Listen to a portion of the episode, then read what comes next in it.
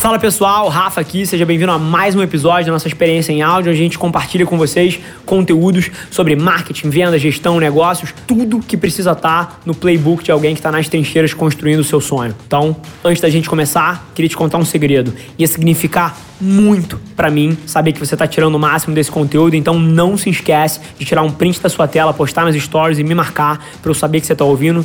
Quem já me mandou alguma mensagem, já me mandou algum direct, sabe que eu respondo pessoalmente todas as mensagens. E agora, sem enrolação, vamos para o episódio de hoje.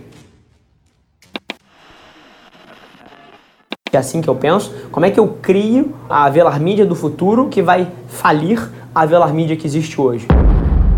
Fala aí, gente. Essa semana foi bastante corrida, muito projeto de cliente, coisas que eventualmente a gente não pode filmar. E o meu dia foram basicamente 12, 15 reuniões, não sei exatamente. Mas é muito curioso porque eu tenho uma visão de um executivo de uma empresa como a Velar Media, que está com pô, 60, 70 pessoas já, que é muito simples. O meu papel aqui são dois: inovar e garantir que a gente está sempre pensando um modelo de negócio que vai quebrar o nosso modelo atual. É basicamente assim que eu penso. Como é que eu crio a Velar Mídia do futuro que vai falir a Velar Mídia que existe hoje? Então, esse é muito do meu papel, um inovador.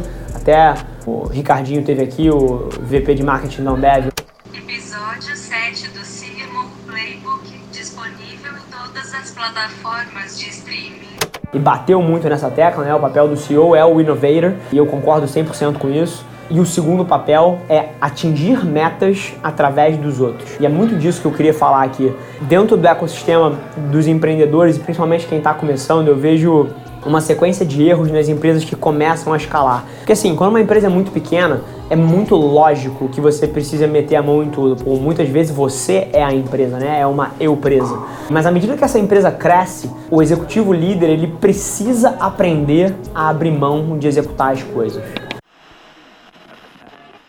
E assim, isso é literalmente o que impede alguém de crescer um negócio, é se ela é uma pessoa que delega responsabilidades e empodera os outros para fazer o que precisa ser feito. Isso se você quiser crescer o seu negócio.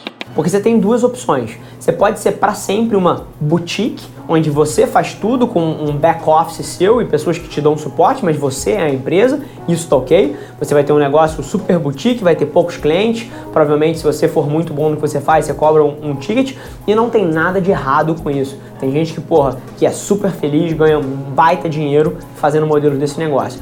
Mas se você quer escalar uma empresa para as centenas, para os milhares de funcionários, para as centenas de milhões de reais de faturamento, você precisa aprender a atingir metas através dos outros.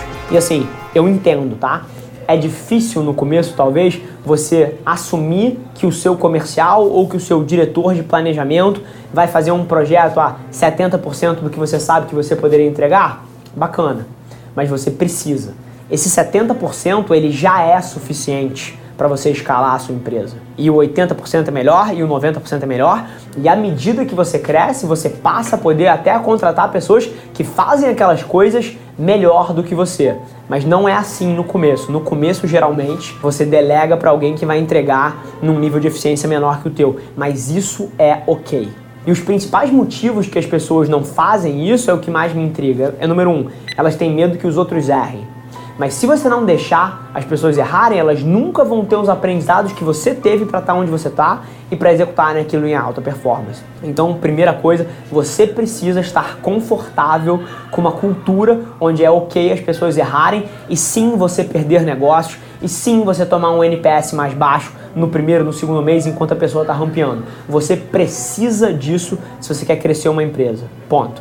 Agora, o segundo motivo é o que mais me intriga é porque 90% das vezes a pessoa para qual você delega, se você já está numa empresa, por exemplo, no nosso estágio, onde você pode contratar gente muito boa, não é que a pessoa vai fazer a 70%, 80% do que você faz, ela vai fazer tão bem ou melhor. Mas é porque o seu ego, da forma como você gostaria que fosse feito, a palavra que você gostaria de usar no e-mail, o slide que você gostaria que tivesse, todas essas concepções são a sua percepção subjetiva imprimida na execução da outra pessoa.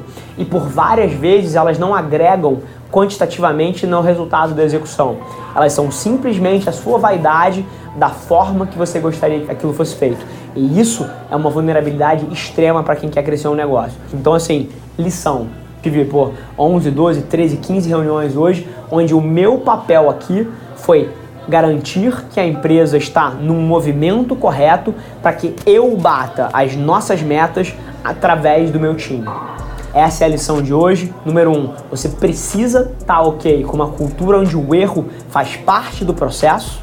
E número dois, você precisa deixar o seu eguinho de lado e aceitar que a forma como os outros querem fazer, por várias vezes ela só é diferente da forma que você faria, mas ela é tão boa ou melhor quanto, e você precisa tirar o seu ego da equação se você quiser crescer a tua empresa.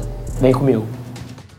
Esse foi mais um episódio da nossa experiência em áudio e como eu já falei, eu adoraria saber que você está gostando do que a gente está compartilhando por aqui. Então não esquece, se você está tirando valor desse conteúdo, ia significar o mundo para mim, que você tirasse um print da sua tela, postasse no Stories me marcando e aproveita para ir na sua plataforma favorita também e deixar um rating de cinco estrelas e um comentário lá, ajudando a gente a construir essa comunidade tão vibrante que move o Brasil para frente através do empreendedorismo e que fala desse Brasil que dá certo. É um prazer ter vocês comigo e a gente se vê no próximo episódio do podcast.